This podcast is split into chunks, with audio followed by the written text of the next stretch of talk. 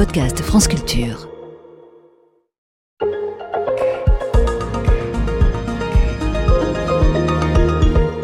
Peut-on ne pas croire ce qu'on découvre?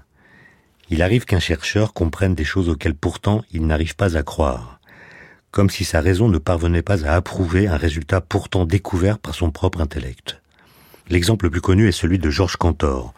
Au XIXe siècle, ce mathématicien entreprit de clarifier la notion d'infini qui jusqu'alors n'apparaissait en mathématiques que sous forme négative, dans le sens de non fini.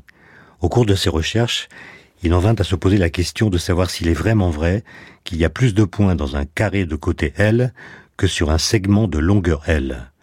La réponse qui s'imposa à lui est qu'il y a exactement autant de points sur le segment que dans le carré, alors même que le premier de dimension 1 est contenu dans le second de dimension 2. Cantor fut littéralement effrayé par cette découverte que son intuition rejetait, mais que son intelligence devait admettre dès lors qu'il avait découvert une preuve mathématique de son exactitude. Il rendit compte de son désarroi par ces simples mots ⁇ Je le vois, mais je ne le crois pas ⁇ Le même type d'aventure est arrivé en 1900 au physicien Max Planck, qui s'intéressait au problème dit du corps noir, dont il voulait comprendre la structure du spectre lumineux.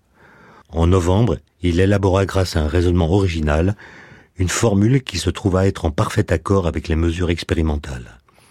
Mais dans les semaines qui suivirent, il se rendit compte qu'il ne parvenait pas à l'interpréter correctement. Il se tourna alors, juste pour voir, vers la conception probabiliste de l'entropie qui lui faisait intellectuellement horreur. Son intuition était qu'après tout, cela pourrait donner un résultat intéressant.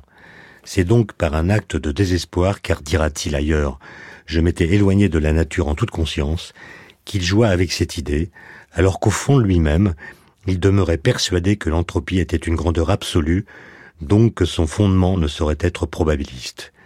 Mais grâce à ce détour fort douloureux pour son psychisme, il put réaliser que tout se passait comme si les échanges d'énergie entre la lumière et la matière étaient quantifiés. Ils s'effectuent par paquets, autrement dit par quanta. Une lumière de fréquence donnée n'échange de l'énergie qu'en payant avec des pièces de monnaie qui sont des multiples entiers d'une quantité fondamentale, d'autant plus grande que la fréquence est plus élevée.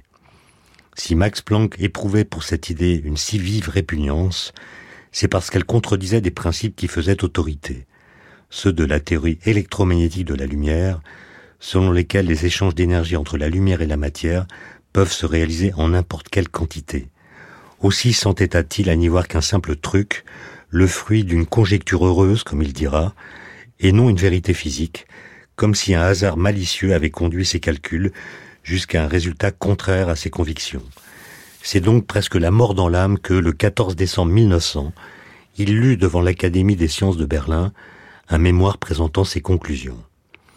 En 1905, Einstein fut le premier à les prendre au sérieux et même à les pousser à l'extrême. Si les échanges d'énergie entre la lumière et la matière sont quantifiés, c'est tout simplement parce que la lumière elle-même est constituée de quantas d'énergie qui seront plus tard baptisés photons. Ainsi naquit ce qui allait devenir la physique quantique. Mais Max Planck persista à résister. En 1913, dans une lettre où il proposait qu'Einstein fût élu à l'Académie des sciences de Prusse, il se montra toujours aussi rétif au quanta, qui était pourtant sorti de son propre crâne. Il écrit Au total, on peut dire que parmi les grands problèmes si nombreux en physique, on en trouverait difficilement un seul auquel Einstein n'eût pas apporté une contribution remarquable. Qu'il ait pu parfois manquer son but dans ses spéculations, comme dans sa théorie des quantas lumineux, on ne saurait vraiment le lui reprocher. Dans la plus précise des sciences de la nature, en effet, toute innovation comporte un risque. Fin de citation. C'est toute l'ironie de la trajectoire des idées. Leurs sources désapprouvent parfois l'itinéraire du fleuve qu'elles inventent.